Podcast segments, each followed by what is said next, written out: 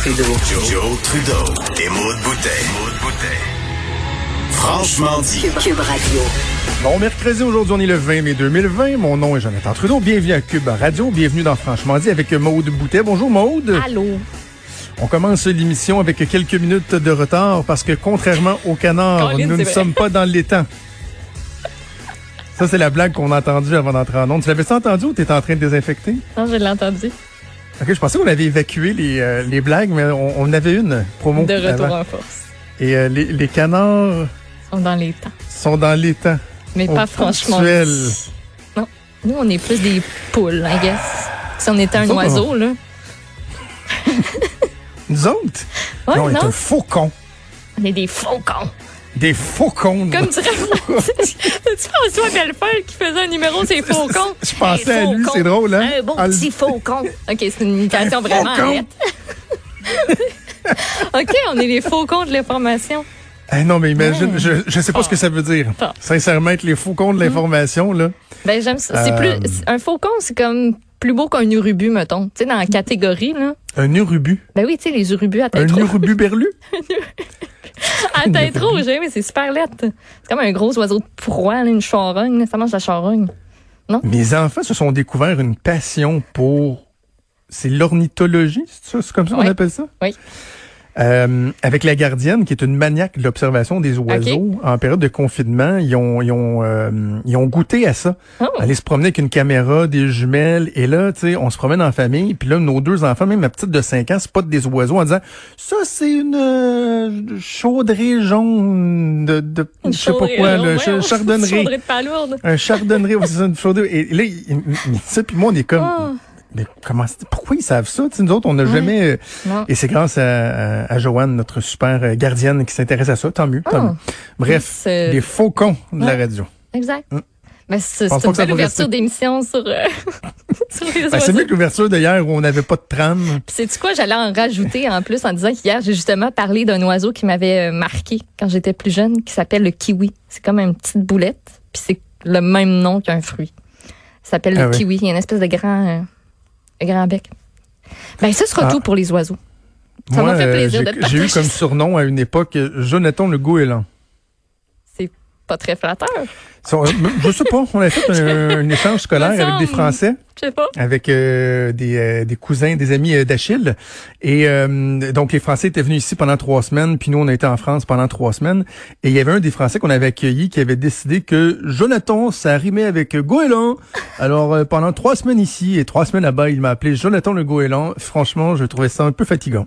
Ouais, ben, t'as comme deux sortes de goélands. Tu sais, t'as le goéland le fun à être, qui est sur le bord de l'eau puis qui, qui passe devant un coucher de soleil. Ça, c'est beau. Mais t'as l'autre qui mange les frites du McDo dans le stationnement. Ça, c'est comme, tu veux pas être seul là, dans le fond. Fait que c'est pas, ça peut être flatteur ou pas. Tu pensais-tu qu'on ferait cinq minutes ces oiseaux en commençant le show? Moi, je pensais pas vraiment, Non, là. non, non. Euh, C'était franchement inattendu. C'est pour ça qu'on est les faucons de l'information et de la radio. Voilà. Hey, le, le temps file, puis euh, en plus, on a commencé quelques minutes en retard, mais je veux parler de deux trucs un peu plus sérieux. Oui. Pas mal certain que j'aurais pas le temps de faire les deux trucs. Mais euh, revenons sur euh, la sortie de François Legault contre la FIC. Hier, à son point de presse. point de presse. Il leur a donné une bonne varlope, là. Une, une solide varlope. Même, il a commencé avec ça. Son message du jour, là, quand il veut vraiment marteler un message que tous les Québécois vont comprendre, style euh, on doit porter le masque ou euh, rester chez vous ou euh, on lâche pas. Là, c'était euh, FIC, bande de morons, pourquoi vous avez manifesté euh, alors qu'on est en train de négocier. Puis là, il, il a donné une bonne swing, là, tu sais. Et là, je vais me faire l'avocat du diable. Je conviens que, sincèrement, hier, faire une manifestation devant l'Assemblée nationale, là, on n'est-tu pas là en ce moment, là, en période de pandémie? On n'est-tu pas là? Et, je, là, je, euh, OK, je ne pense pas ce que je vais dire, OK?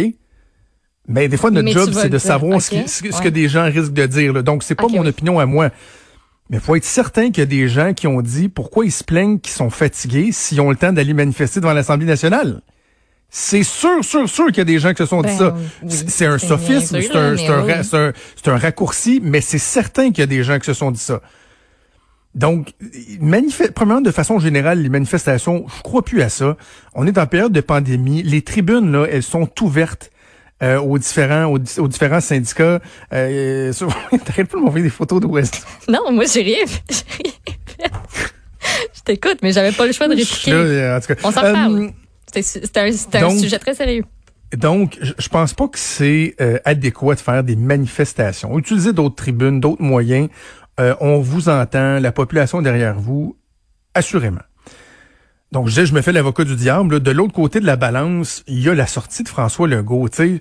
Là, le problème, là, c'est que, et ça fait quelques fois que ça arrive, c'est que le premier ministre laisse ses conflits, ses divergences avec des dirigeants syndicaux porter ombrage à l'appréciation du travail des employés, ou en tout cas, la perception que ces gens-là ont de, de, de l'appréciation du premier ministre, c'est comme s'ils désavouaient leur dévouement.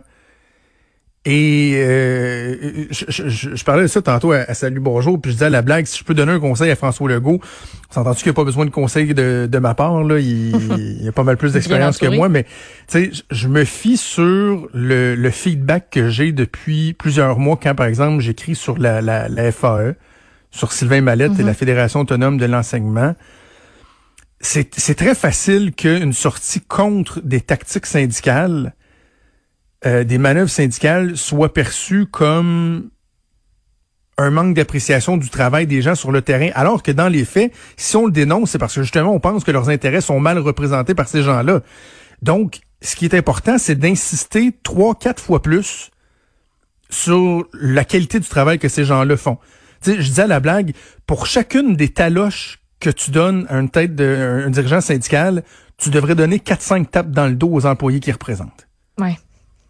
Pour faire bien la part des choses. Puis tu sais, moi, avec, avec le milieu de l'enseignement, je, je le, je le sens plus. Là. Tu sais, la dernière sortie très virulente que j'ai faite comme Sylvain Mallette, je pense que dans mon discours, les gens de plus en plus font la part des choses. Que c'est, j'ai rien contre les enseignants, au contraire, tabarouette. Au contraire, je veux qu'ils soient bien représentés, puis là, ils le sont pas. Bref, j'ai pas aimé cette sortie-là de François Legault parce que c'est pas la première fois qu'il le fait. Il le fait à l'endroit des médecins, lorsqu'il s'en est pris à Diane Franqueur. Euh, Ça, là, ça, ça a mal viré. Ça, on Ça a s'entend mal que ça a dérapé, puis c'était ça. qui- C'était sûr que c'était ça que ça allait faire. Est-ce que ça, ça va être une dérape aussi? Ben, surtout que, euh, et ça c'est assez particulier, là, euh, François Legault avait pas la bonne raison du ce pourquoi il manifestait. là.